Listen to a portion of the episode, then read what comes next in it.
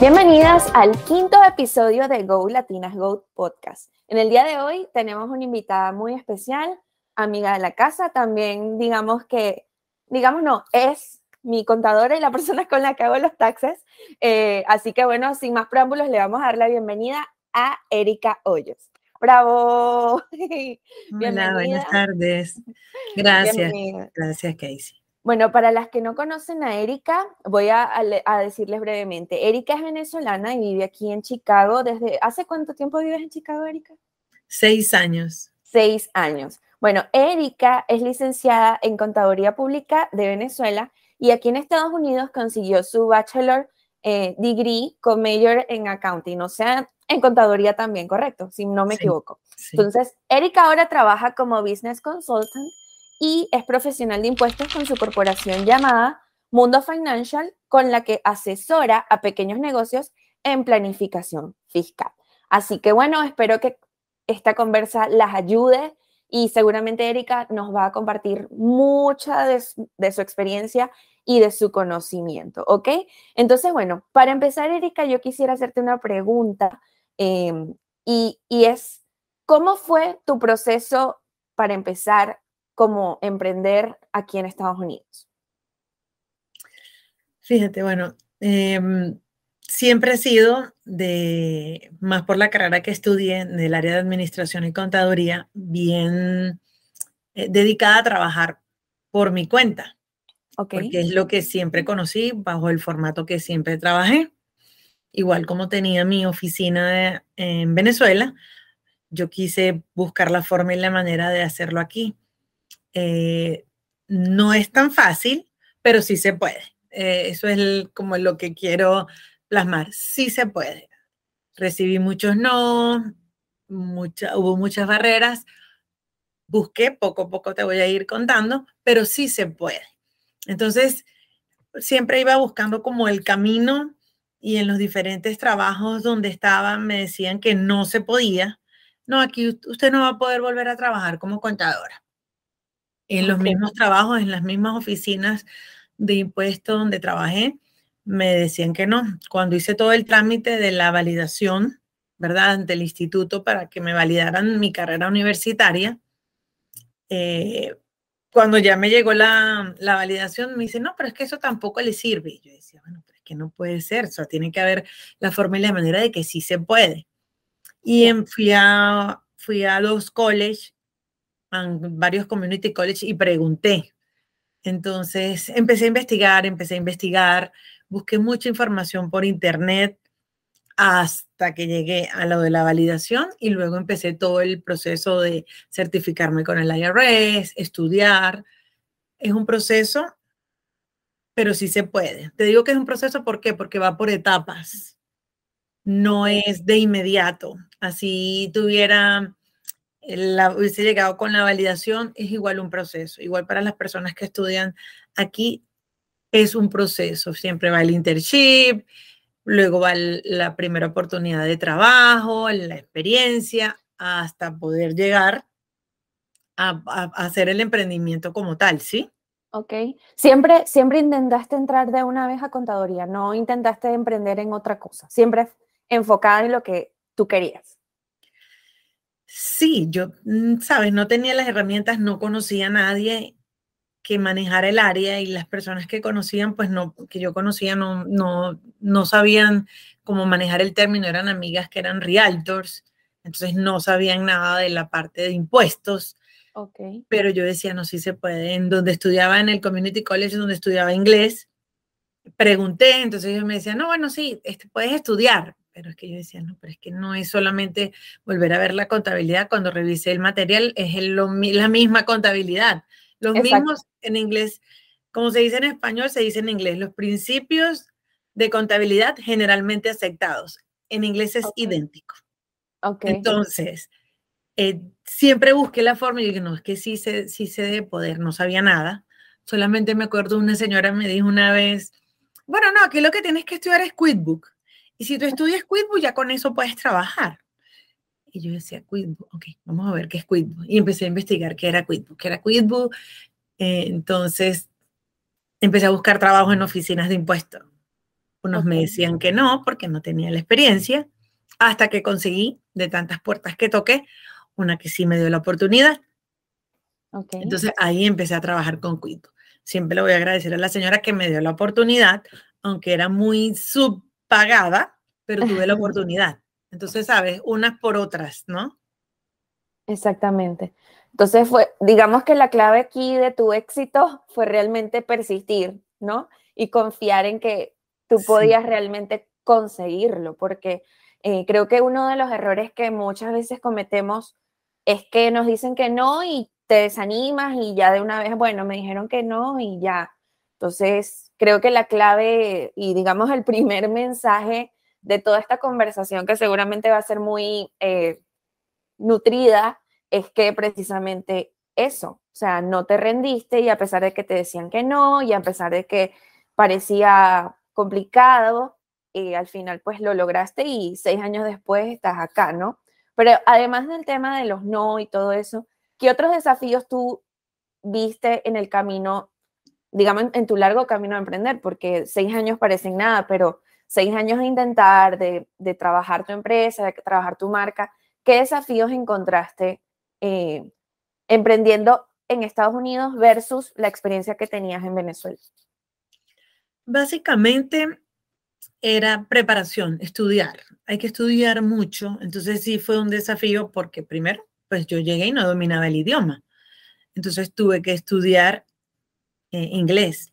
Que era, qué bueno que, bueno, se me facilitaba eh, entender leyendo más que hablando. Entonces, sabes, nunca me enganché que, bueno, no, voy a primero, que veo que pasa mucho, que la gente, no, bueno, primero voy a perfeccionar el inglés, luego que perfeccione el inglés es que continúo estudiando, preparándome o certificándome. No, yo lo hice simultáneo.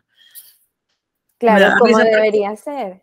Sí, me da risa porque en uno de los cursos de impuestos que tomé, en una de las firmas más grandes que hay aquí del área de impuestos, de aquí de Estados Unidos, en la profesora eh, ¿sabes? Se esmeraba siempre como un poquito más en explicarme porque ya sabía pues que no tenía el inglés bien fluido, pero sí entendía lo que ella explicaba. Mira, el día que, que tomé ya el examen para la certificación, la profesora estaba súper feliz. Yo creo que ella estaba más contenta que yo porque ella vio que yo tenía como esa limitante, pero con todo y todo, pues estudié y pasé el examen y ella, estoy muy orgullosa de ti, estoy súper orgullosa de ti porque ya a lo mejor diría, no, bueno, si ella no habla tanto inglés, le va a costar. Y mira, gracias a Dios, pero son, son cosas que eso fue un desafío, el no dominar el idioma, pero yo por eso no me limité y dije, no, yo voy a esperar a hablar inglés, que lo escucho mucho.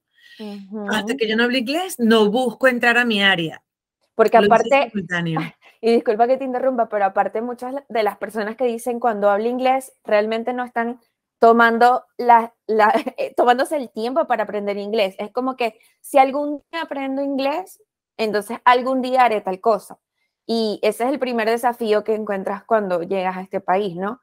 Que es como que, ok, tengo mucha experiencia en lo que sea que hacía en mi país, pero ahora aquí la barrera es no tanto la experiencia, sino el idioma. Entonces, me parece súper eh, poderoso lo que estás diciendo de, de que aprendiste y te capacitaste en simultáneo y aprendiste el idioma en simultáneo porque no perdiste, ni, o sea, no perdiste tiempo y, digamos que trabajaste con las herramientas que tenías. empezaste a formarte o, o a revalidar tus conocimientos para poder trabajar aquí con las herramientas que tenías, con el inglés que tenías básico. O sea, nunca te limitaste porque realmente estabas enfocada en que querías lograrlo y probablemente lo querías pronto, porque bueno, todas queremos que, que aprovechar el tiempo al máximo, ¿no? Entonces, eh, ¿cómo lograste tú, digamos, conciliar estas dos cosas? O sea, el hecho de revalidar y tener que estudiar nuevamente mientras aprendías inglés y me imagino que también balancearlo con tu trabajo porque para poder vivir y hacer todo esto necesitas financiarlo. ¿Cómo lograste ese equilibrio entre tener que trabajar para mantener tu hogar, tus hijos y eh, comenzar, digamos, desde cero a emprender y a aprender. ¿Cómo lograste ese balance? Sí, fíjate que, bueno, dentro de la oficina de, impuestos que trabajaba, viajaba una hora porque era en Chicago y yo vivo en los suburbios. Y yo lo que hacía para estudiar y tomar los exámenes, normalmente me levantaba 5 de la mañana, ya yo estaba sentada en la computadora estudiando, porque es un estudio continuo y vas, presentando los exámenes. Voy estudiando y vas, entonces ya a las 7 de la mañana salía corriendo a arreglarme. Bueno, mis hijos se arreglaban, se iban solos al, al colegio y yo ya a las 7 me iba al trabajo porque manejaba casi hora y media. En la noche, si llegaba temprano, estudiaba una hora, pero lo común era estudiar en las mañanas. Entonces, el balance normalmente es planificar tu tiempo. Y siempre el tiempo disponible, lo hablábamos al principio de la conversación, es las madrugadas, cuando todo el mundo está durmiendo, es cuando tú puedes tener el tiempo de estudiar, que implica esfuerzo, sí, pero vale la pena.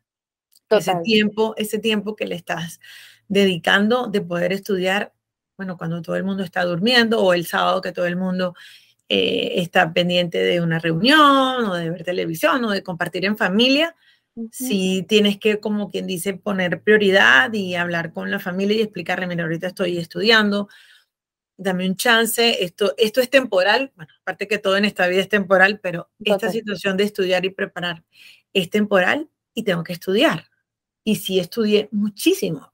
A veces los sábados que terminaba de trabajar a las dos y media en la oficina, salía corriendo y me iba a reunir con, con una colega que era una muchacha realtor que estudiaba conmigo y a veces eran las 11 de la noche y estábamos haciendo los, todos los ejercicios de los impuestos. ¿sabes? Porque teníamos, teníamos como quien dice el, el norte de poder graduarnos y pasar ese curso y importante.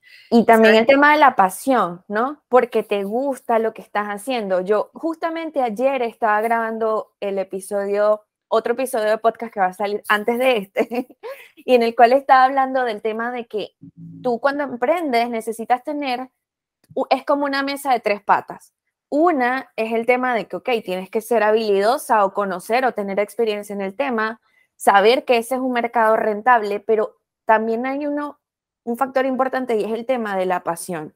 Te tiene que apasionar lo que estás haciendo porque si a ti no te apasiona, por más que seas buena, por más que veas la rentabilidad en el negocio, no vas a tener ese motor para hacer cosas extraordinarias que te van a llevar a lograrlo. Si tú no tuvieras la pasión por lo que haces o si tú no confiaras en ti y en el proceso, tú no te despertarías a las 5 de la mañana un sábado para trabajar o tú no dejarías de salir a comer helado con tus hijos en, la tarde porque tienes que estudiar, pero tú sabes que todo eso eh, va a traer unos beneficios y te emociona tanto y te apasiona tanto lo que estás haciendo que, que no te importa y haces eso como de gratis, ¿no?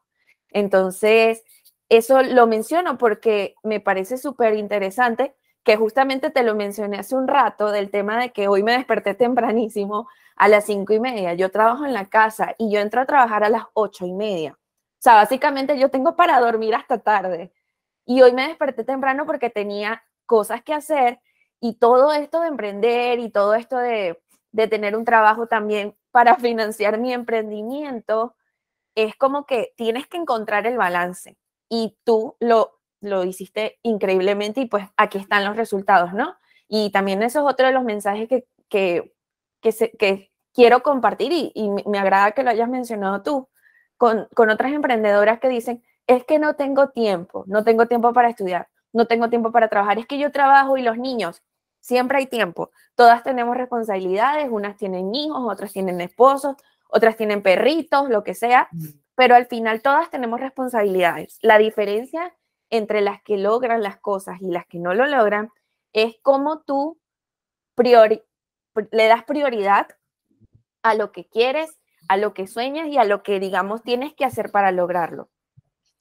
Sí, fíjate que decías algo importante y aunque ya pasamos al segundo tema, pero la clave de todo, y es mi lema, y a veces lo uso y, y se lo inculco mucho a mis amigas, las que vienen llegando, y me dice, ay, ¿cómo hiciste? Y le digo, mira, persistir, insistir y nunca desistir. Ese es mi lema. Es así. Ese es mi lema y, y eso es lo que me ha dado, no, yo insisto, insisto, no es por aquí, busco por otro lado, insisto, insisto. Fíjate que en una oportunidad que quería, quería comentarlo, eh, recién pues comenzaba, logré esta oportunidad de trabajar en esta oficina, ¿verdad? Pero luego quise buscar una mejor oportunidad, la conseguí, me cambió de trabajo, eh, la, la experiencia del anterior me había servido, pero en eso hubo cambios políticos en este país, recién hubo elecciones, mucha gente, mucho inmigrante eh, tuvo miedo de seguir invirtiendo y cerraron muchos negocios. Y, y cerraron los negocios y se fueron del país. Estoy hablando aquí en Estados Unidos. Eso fue en el año 2018. Y de ese trabajo, pues me, me, me despidieron. Me dijeron, mira, no tenemos ninguna queja de tu trabajo, pero tú misma has visto que se han ido los clientes, que bajó muchísimo, muchísimo. Yo, por ejemplo, en ese tiempo llevaba 20 cuentas y se fueron 8 clientes. Wow. Entonces, me no te puedo seguir dando trabajo porque eh, por esta situación y lo estás viendo, o sea, no, no tengo ninguna queja. Bueno, me fui a trabajar en una empresa de ventas, conseguí un trabajo en una empresa de ventas. Porque te digo, o sea, a lo mejor la gente, ay, no, pero es que todo así se ve fácil. Llegó y consiguió trabajo en una oficina. No. Bueno, en ese tiempo que me fui a esa empresa de ventas, eh, fui haciendo una carrera, eh, ganaba bien, siempre cuando trabajas en, en, ventas, visitaba lo que era el área de grocery, supermercados, el, y el mercado hispano es un mercado que vende, entonces me iba bien, ganaba dinero, tuve oportunidad hasta de cambiar de carro. Me vuelven a llamar de la oficina, que nunca había dejado, ¿sabes? Siempre había, mantenido la conversación, las relaciones, y en la época de impuestos, aunque ya no trabajaba ahí, iba y hacía los impuestos, hasta que llegó el día que yo esperaba que me volvieran a llamar de la oficina. Y fíjate que no me importó Casey, y aunque ganaba bien en el área de ventas, no me importó percibir menos, que al final repercutía en mi ingreso semanal y me fui otra vez a la oficina. Y claro, fue algo consensuado en la casa con mi familia. Y dije, mire, aquí estoy ganando esto, pero yo quiero volver a mi área, me quiero terminar de especializar y de obtener los conocimientos y la experiencia que yo pueda obtener en esa oficina, porque mi meta es abrir mi propia oficina otra vez, como la mantuve 17 años en Venezuela. Y está segura, y los niños, bueno, pero hasta que dije, sí, yo estoy segura. Y va a implicar otro esfuerzo, otro sacrificio, pero va a valer la pena. Y valió la pena. Y valió la pena. Pero, ¿sabes? Eso implicó eh, restringirse muchos, muchos, muchos gastos porque ya el sueldo mío era menor. Claro. Y volví a trabajar otra vez, no me importó, no miré hacia atrás. Inclusive no querían que me fuera, pero dije, no, yo, porque esa es mi área, eso es lo que yo estudié y es lo que yo me quiero enfocar. Perfecto, lo entendemos y me fui, ganando mucho menos a la semana, pero volví a la parte de impuestos, estaba feliz, feliz. Como a lo, eso fue a principios de enero del 20, bueno, en marzo llegó la pandemia, pero igual mantuve el trabajo. Gracias a Dios no, no, no despidieron a nadie, pues hasta que en el año 2021 ya yo sentí que ya este es el momento, me retiré del trabajo, renuncié y ya me monté en la propia oficina, ya ya me adelanté en lo, de la conversación, pero sí quería que no, no es que la, no hice el, como quien dice, la carrera o, todo este proceso directo, no, por supuesto, ahí siempre hay eh, altas y bajas. Totalmente. Eso es importante y va a pasar en todos los procesos de emprendimiento va a pasar, pero la clave es no perder el objetivo, no perder el norte.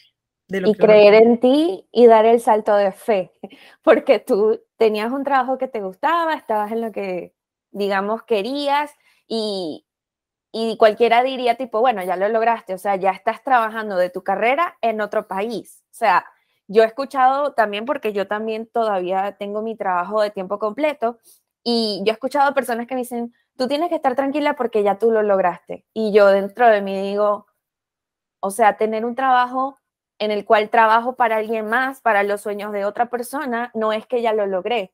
Yo estoy muy agradecida y amo mi trabajo, amo la, eh, estar creciendo allí, amo todo el equipo, todo, y estoy muy agradecida porque yo sé, yo, yo tampoco tuve como un, una entrada suave en este país, ¿no? O sea, a mí sí me tocó limpiar baños, hacer televentas, eh, hacer Uber, o sea, yo pasé por todo ese proceso y yo valoro cada hora y cada minuto y cada dólar que me gano haciendo algo que amo, que es trabajando en marketing. Y tengo la oportunidad de hacerlo aquí, pero después de mucho tiempo, después de haber trabajado en cosas que no me gustaban y de haberme frustrado y todo eso.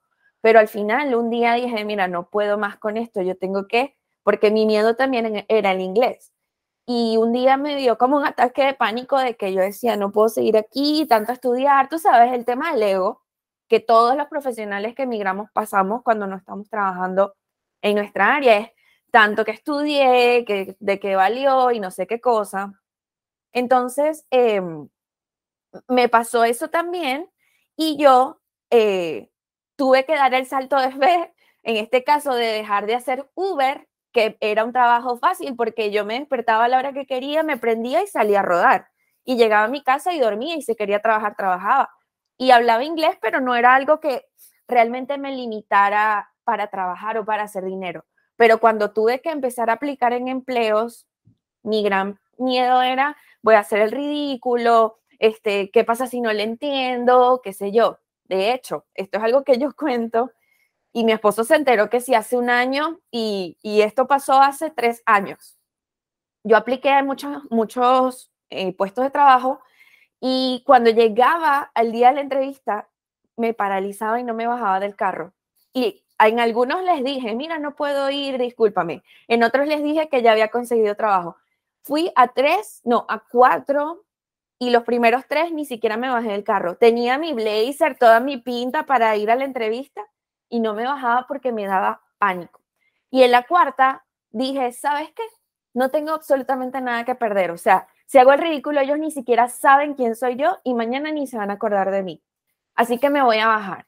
Llegué, me bajé temblando y cuando llego, la persona que me iba a entrevistar era una, una rusa, que es mi actual jefa. Ella también es periodista, también llegó aquí con, con una situación parecida porque Rusia y Venezuela se parecen en cuanto a la situación política y todo esto. Y hablamos, hablamos, hablamos, ella con su acento, yo con mi acento, y de alguna forma nos entendimos. Y ella me hizo unas preguntas y me dijo que iba a llamar al manager, vino el manager, me entrevistó, al día siguiente tienes el trabajo. Pero para mí, o sea, de una, de una entrevista, una ganada, o sea, y para mí fue como, y siempre yo se los digo, a ellos, a los managers, cuando hablamos, yo les digo, ustedes me devolvieron la confianza en mí misma. Y a veces también lo pienso y digo, yo agradezco que ellos confiaran en mí y en mi mal inglés y digamos porque yo sé que yo no soy 100% bilingüe, obviamente ya a estas alturas ya mi inglés es muy fluido, pero en ese momento no lo era. Y les, les agradezco por haber confiado en mí, pero también digo, no, este logro es mayormente mío, porque yo después de de no, poder ni siquiera bajarme del carro, o sea, dije, ¿sabes qué? Vamos con todo, que aquí no hay nada que perder. Y hubo mucho que ganar. Entonces, eh, de verdad que cuando eres inmigrante, sí, cuando eres inmigrante, le sumas una capa más al reto de emprender, ¿no?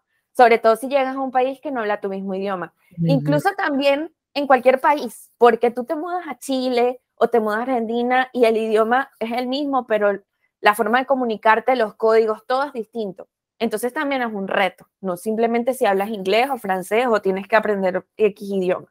Entonces, bueno, de verdad que es algo que me alegra también escucharlo de ti y de los retos y de, y de saber que, bueno, pasaste por una situación, tuviste que volver, pero eso fue como un paso atrás como para agarrar impulso y luego para adelante no hubo freno. Entonces me alegra muchísimo que compartas esa historia con nosotros. Ahora, que es algo importante, y perdóname que, que sí que te interrumpa, pero sí quiero aprovechar la oportunidad, lo hago en todas las oportunidades, en todas las los chances que me dan. Mi mensaje siempre es a que sí se puede, que no dejes que nadie te diga que no se puede. En lo que te guste, en lo que te apasione hacer. Es válido también la persona que quiere trabajar para otra persona, eso también es válido, ¿verdad? Pero lo importante es que te llene, porque el ambiente de trabajo, fíjate que, sea, yo me salí porque yo me quería independizar, pero el ambiente de trabajo era súper chévere, o sea, aparte que hacía lo que me gustaba, los compañeros, entonces a veces comentaba en mi casa, no, el día de trabajo y me decía, bueno, pero tú vas a trabajar o van a, contar chistes o adivinanzas. Bueno, dentro del día de trabajo, cuando este es un trabajo bien serio, porque tienes que estar haciendo conciliaciones bancarias, llamando al IRS, eh, procesando impuestos, o sea, haciendo cálculos dentro del, de lo, de lo eh, estresante que es el trabajo, siempre hay como ese tiempo de, compañerismo, ¿no? pero, ¿sabes? Era no perder el norte. Ganaba bien también. Lo único era que era en, Chicago, que tenía que viajar a la ciudad. Pero, ¿sabes? Me lo disfrutaba, sabía que tenía que ir, iba oyendo podcast, iba estudiando esa hora y media de viaje, ¿verdad? Pero no perdí el norte que dije, no, yo tengo que abrir mi propia oficina. Así la gente me da que no se puede, así se tiene que, o sea, debe haber, yo decía, ¿no? ¿Sabes? Porque hace cuatro años atrás yo decía, no, pero que sí se, sí se debe poder, pero ¿cómo? No sé, pero yo sé que sí se puede. Pero lo voy a descifrar. Sí, exacto. Sabes, investigas mucho, estudias, te preparas, buscas opciones. Mira, una anécdota, sabes que una vez me conecto a un webinar y trato de participar todo lo que es Women Business Development Center, el, Illinois eh, Hispanic, em, a las asociaciones, las cámaras de comercio, entonces, me acuerdo una, vez, yo llego y digo, no, bueno, veo que van a dar una charla que tiene que ver con los impuestos. Y le digo a la persona, bueno, me conecto, estoy inclusive en el trabajo y logro pues conectarme con el teléfono, escuchar, era una hora. Bueno, mientras estoy trabajando aquí me conecto y escucho. Cuando termina, yo tomé los datos de ella, de la persona que dio la, la, conferencia sobre impuestos, un webinar. Ok luego le comento a la persona que organiza el webinar, a la, host, que si me puede poner en contacto con esa persona, que como trabaja con impuestos, yo quisiera hablar con ella. Entonces ella llega y me dice, sí, yo le voy a decir. Yo le voy a decir si le puedo dar tu número. Yo le voy a preguntar, Casey, pasaron más de seis meses y nunca me conectaba. Ah, ¿Sabes qué hice un día? No me acordaba bien el nombre, busqué por internet y yo misma la llamé y le dije, mira, yo te escuché una vez en un webinar hace como seis meses, pero estaba esperando que me hicieran la introducción contigo, pero como no logro, yo te llamé directamente. Ok. Hoy en día somos grandes amigas porque, sabes, siempre tienes que tener como el mentor y ella es como mi mentora y me dio la oportunidad y por supuesto corrí con la suerte que no fui, que ella no fue para nada egoísta. Así como hice esa llamada, pues hice en el transcurso de estos años, como dos o tres más, pero que si no fueron de la misma forma receptivas. Pero, ¿sabes? De tantas puertas que vas tocando hasta que llegas a la que es. Yo le dije, mira, mira, yo esperando que algún día ella me conectara, pero como ella nunca me conectaba y yo necesitaba conversar contigo y hacerte unas preguntas, este, por eso yo te estoy llamando. ¿Tienes tiempo para atenderme? Y me dijo, sí, sí. Bueno, conversamos como casi dos horas por teléfono, pues y de ahí ha surgido una amistad. Pero, ¿sabes? Busqué la forma y la manera. Inclusive la oportunidad. Sí, una vez inclusive busqué por medio de las instituciones que hay aquí en, en el estado de Illinois y una de las de las como Vines consultan, que son ellos como para asesorar cuando la persona tiene un emprendimiento, y me dijo, bueno, pero ¿para qué quieres montar una oficina de contabilidad y de impuestos y de asesoría de small business en Aurora? Si en Aurora hay tantas oficinas. Y yo le dije así como que, bueno, sí, porque es que yo quisiera, yo también tengo mi idea, bueno, el sol sale para todos, no, no tengo problema, pero eso era como lo que yo andaba buscando. Entonces terminé la reunión con, con la, con la consul, Business Consulta, aunque esas son non-profit, pero, ¿sabes? No me gustó porque la idea es siempre recibir. Por eso cuando alguien me llama, me pregunta, mira, sí, tienes que hacer esto, si se puede, busca por aquí, busca por allá. A lo mejor no manejo tu área, me pregunta mucho del área de, de negocios de comida. Entonces, bueno, sé que tienes que sacar unas licencias, tengo este contacto, tengo este dato, ya mi pregunta. Ir buscando los caminos. ¿Sabes? Porque ella llegó y me dijo, imagínate que yo me hubiese quedado solamente con eso. Y le digo, bueno, sí, verdad. En Aurora hay muchas oficinas de impuestos para que yo voy a abrir también una oficina de contabilidad. Sí, es como que dijeran, ¿para qué vas a abrir una zapatería si hay tantas zapaterías en el mundo? ¿Para qué vas a abrir una panadería? O sea, hay demasiado de todo, pero cada quien tiene que encontrar su mercado, su nicho, y, por lo menos en tu caso, yo que te conozco y que compartimos en grupos de, de venezolanos en Chicago y todo esto, tú te has ido mucho por el tema precisamente de la gente latina, tú colaboras mucho informando, educando a las personas que están llegando, entonces, de cierta manera, ese es tu nicho también, ¿no? O sea, dedicarte a ayudar a gente que está quizás en una situación como tú la pasaste. Yo que soy venezolana, yo soy la típica, yo soy la típica de que manicurista venezolana, pediatra para mi bebé venezolano, y yo lo googleo así. Yo puse en Google pediatra venezolano en Chicago y me apareció pediatra venezolano en Chicago y con ese fue que fui. Por otras razones tuve que dejarlo, pero yo conecto con la gente que es de mi tierra. Y yo sé que hay mucha gente allá afuera muy buena, sé que hay mucha gente americana, hondureña, salvadoreña, que puede tener los mismos conocimientos o más conocimientos, pero yo quiero que me atienda un venezolano. Y eso es una cuestión de gusto. Si a ti te gusta el pan de una panadería, tú vas a esa panadería. Aunque tú sepas que la misma canilla la venden en la otra esquina, pero a ti te gusta esa. Entonces, esto también es como un consejo, no se dejen, a veces la gente que tiene como cierto poder, como en este caso esta consultora de negocios, eh, a veces cometen el error de, desalentar por propios, por pensamientos que son limitantes, limitantes de ellos mismos y por un tema de ego y por miedos que son de ellos, no tuyos.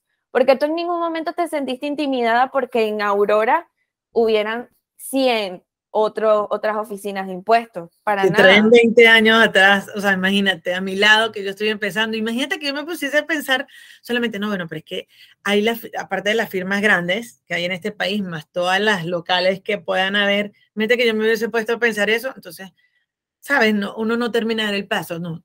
Siempre ve los pros, por supuesto, sin olvidarte de, las posibles desventajas o las limitaciones, pero si lo quieres hacer, vas a buscar la forma y la manera y lo vas a hacer. Y trabajar tus propios miedos y tus propias limitantes, no dejar que los demás proyecten sus miedos en ti. Porque en el momento en que esta persona te dijo, ¿y cómo vas a pensar en montar una oficina ya? Es ella misma pensando, yo no lo haría porque me da miedo el rechazo, me da miedo fracasar o lo que sea porque hay mucha competencia. Entonces, pues, sumamente importante. Y en, esta, en este mismo orden de ideas, ya que cambiamos un poquito el tema de los negocios, ¿cómo tú crees que, que, es necesario tener una empresa o qué recomiendas tú? No tanto que crees, que tú como, como consultora de negocios le recomiendas a una emprendedora? ¿Necesita crearse una empresa para comenzar a emprender? ¿O cómo puede manejar el tema fiscal haciéndolo sin una empresa? O sea, ¿cómo, cómo es ese proceso? Te explico, este es un país, como es más que hablado y escuchado siempre, de oportunidades.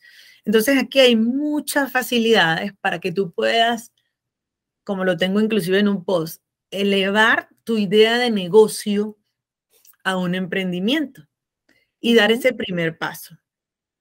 Eh, este sistema económico está diseñado para que todo el mundo pueda trabajar en lo que quiere y de la forma que quiera. Entonces, sí se puede cuando tú apenas tienes una idea de negocio, pero se me vienen tantas a la mente, pero de las que más se trabaja aquí el día a día de mis clientes son negocios de comida, negocios de manualidades.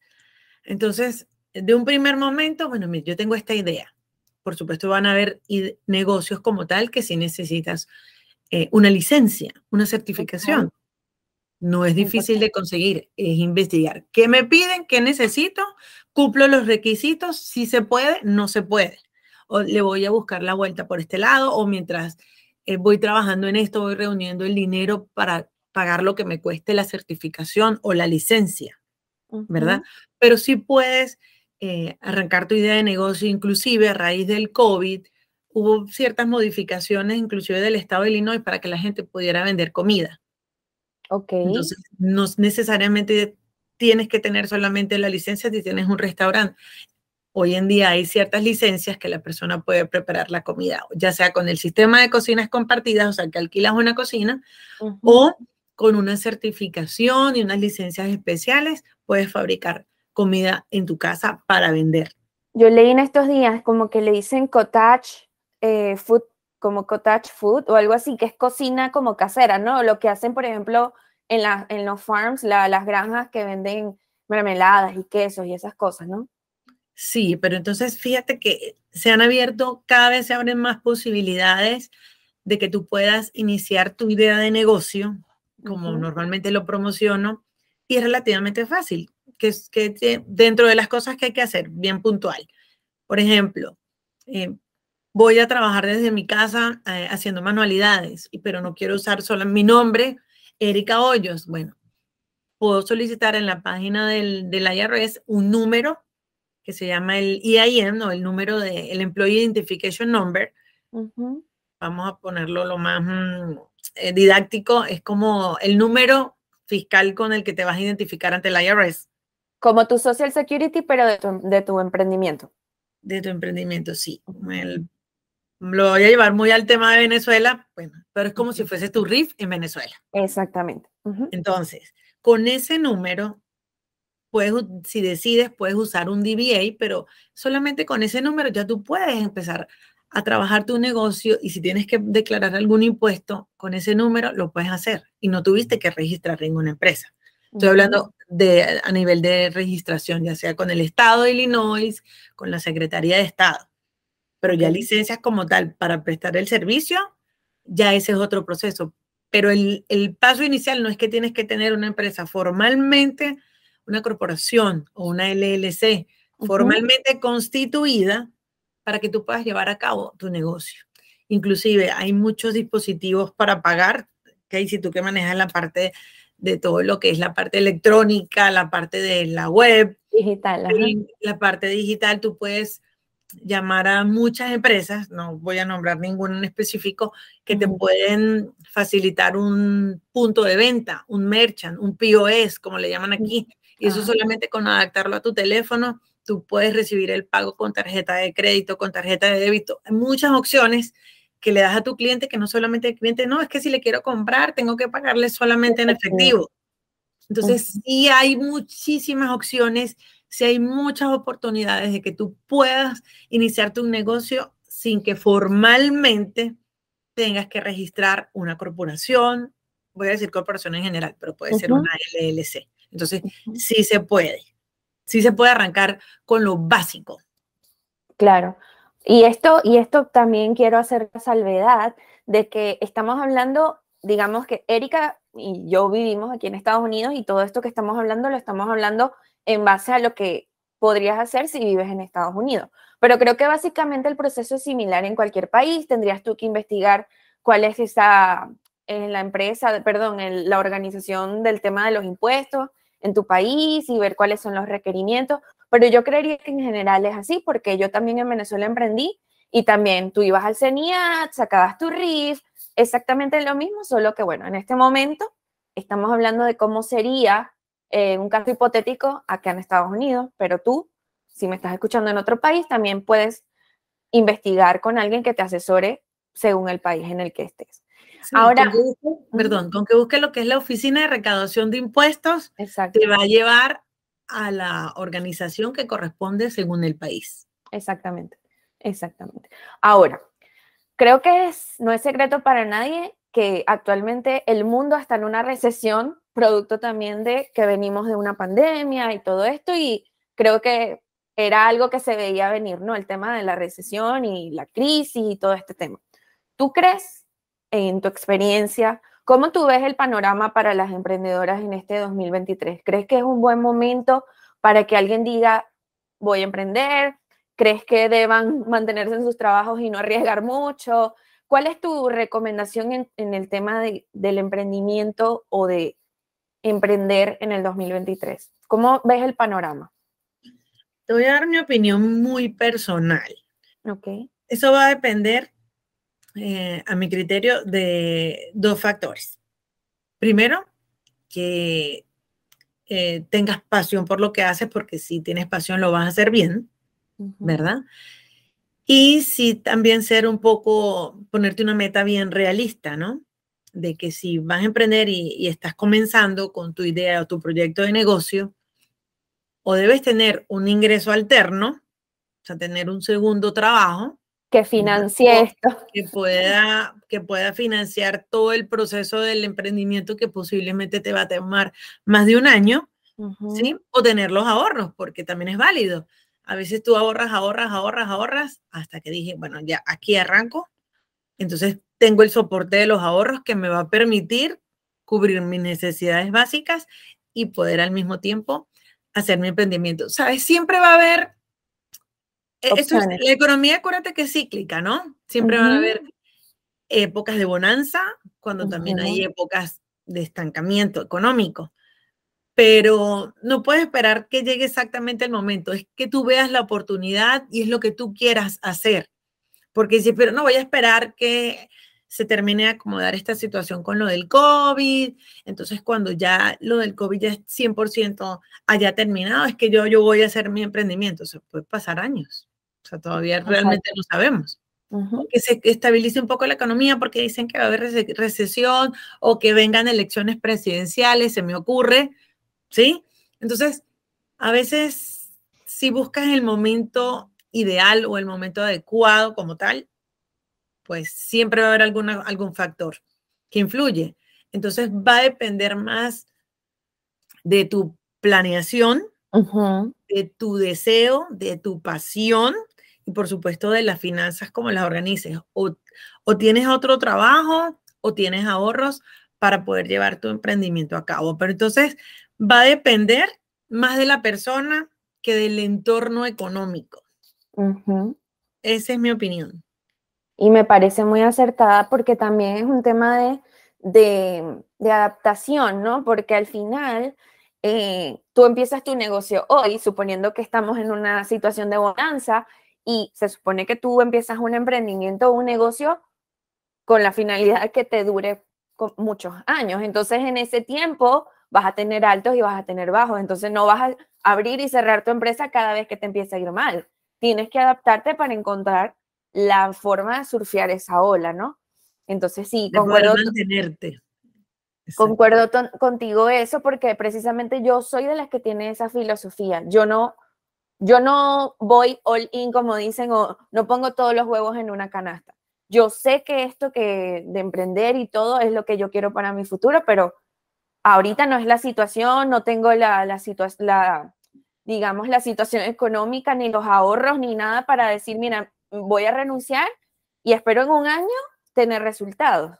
Entonces es sumamente importante el tema de planificarse, porque así tú puedes ver y poner en una balanza, ok, puedo sostenerme durante X cantidad de tiempo mientras esto, esto funciona, o tengo que hacer un part-time de repente, o sea, hay opciones, pero es lo que tú dices, o sea, todo depende de qué es lo que tú quieres y qué es como, digamos, cuál es tu situación personal financieramente hablando, ¿no? Ahora, Erika, para ir cerrando, ¿qué consejos le darías tú a una emprendedora que quiere empezar un negocio hoy en Estados Unidos bueno, en el mundo, pero bueno, en Estados Unidos es que, es que estamos ahorita?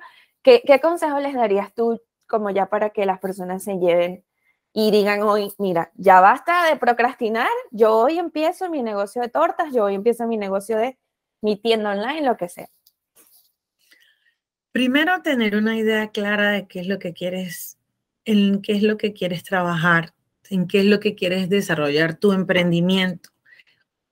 ¿Cuál es tu idea de negocio exacta, precisa y concisa? Porque a veces escucho mucho que las personas dicen, no, bueno, es que yo voy a hacer un curso de esto porque quiero trabajar esto, pero también voy a hacer un curso de esto porque también quiero trabajar esto. Entonces, pero, o sea, define Primero, primer paso, definir qué es lo que quieres hacer y planificarlo en el tiempo, porque eso es por etapas. Eso es un proceso, no es de hoy para mañana. Lo comentaba al principio. Inclusive las personas que nacen en este país, que hacen una carrera en este país, pasan por un proceso, van por una etapa. Primero tienen que estudiar, luego certificarse, o sea, tener los ahorros para desarrollar el emprendimiento o tener eh, un trabajo alterno pero primero estar definido qué es lo que quieres hacer, porque lo escucho mucho, o sea, e, e, es bien, bien chévere que me lo preguntas porque escucho que quieren hacer tres, cuatro cosas, pero no están definidos, entonces no puedes hacer tres, cuatro cosas al mismo tiempo porque no te vas a enfocar en una. o quieren o quieren tener todos los productos que se imaginan a la vez. Yo siempre hablo del producto mínimo viable. O sea, si tú quieres trabajar como contadora o quieres ser preparadora de impuestos o lo que sea, tú empiezas con un servicio y luego te vas ampliando, tú empezaste preparando taxes y ya creas empresas y haces otro tipo de servicios que de repente no fue con lo que tú empezaste, pero tú empezaste con lo que eras buena, con lo que sabías que te iba a dar resultados inmediatos, por así decirlo, ¿no? Sí, fíjate que a veces las personas me comentan en mi caso particular me dice, bueno, pero ¿por qué no estudias migración y también trabajas con la parte de migración? Se lleva mucho con la parte de los impuestos. Yo soy contadora de carrera. Eso es la parte que yo manejo, eso es la parte que yo conozco, ¿verdad? Y es el, lo que estoy segura que puedo ofrecer, donde me voy a destacar, donde voy a prestar un servicio a mi capacidad. No quiero ponerme a estudiar otra cosa que no manejo, que no tengo la experiencia.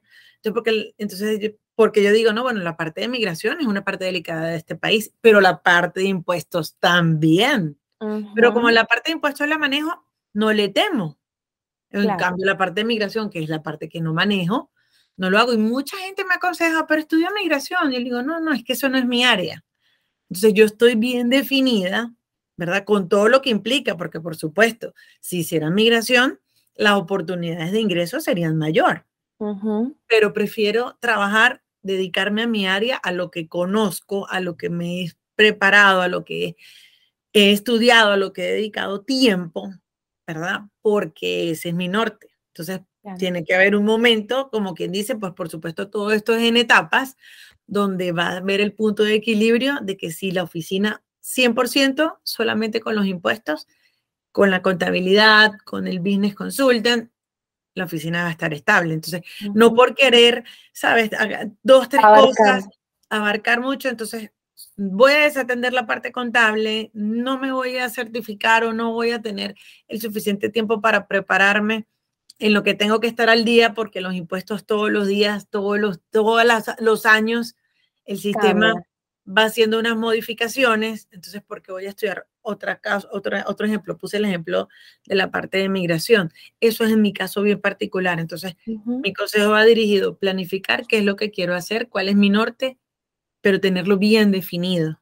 Y crecer verticalmente, o sea, en, una, en un mismo mercado, porque muchas veces cometemos el error que nos convertimos en una bodeguita de estas de Venezuela que encontrabas el azúcar y había jabón y también habían cuadernos. Entonces, no te terminas de especializar en nada porque, ajá, no eres, no eres especialista en azúcar o en jabón o en cuadernos, sino que quieres vender todo. Entonces, muchos negocios vienen, fracasan precisamente por eso, porque todos los negocios tienen como un público objetivo, tienen como un mensaje clave, como algo que las personas te reconozcan. Entonces, si tú eres la que vende azúcar, la que vende jamón y la que vende cuadernos, no eres ni librería, no eres ni supermercado, ni tampoco eres farmacia.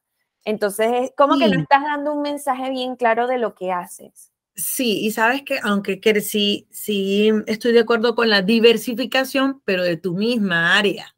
Claro, de las líneas de ingreso, por decirlo así. O sea, no es que estoy cerrada, no, que no hay que diversificar. Por supuesto que sí se puede diversificar.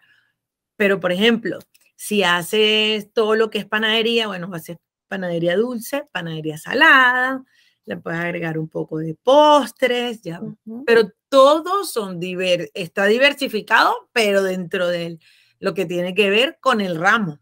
Y esa es otra etapa. Yo empecé haciendo pasta y ahora hago smoothies. Exacto, y no, y que es otra etapa del negocio, porque por lo general ya eso viene siendo parte de la fase de expansión.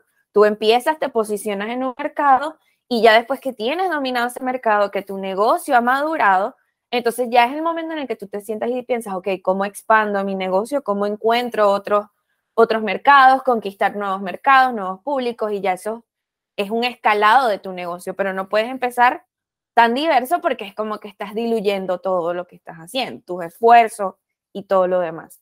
Entonces, de verdad, este, no sé si tienes algo más que agregar, que te gustaría que las personas se llevaran. Sí. Eh, mi, como mi reflexión en todo esto que hemos conversado de emprender como inmigrante es principalmente ser constante a lo que quieres hacer.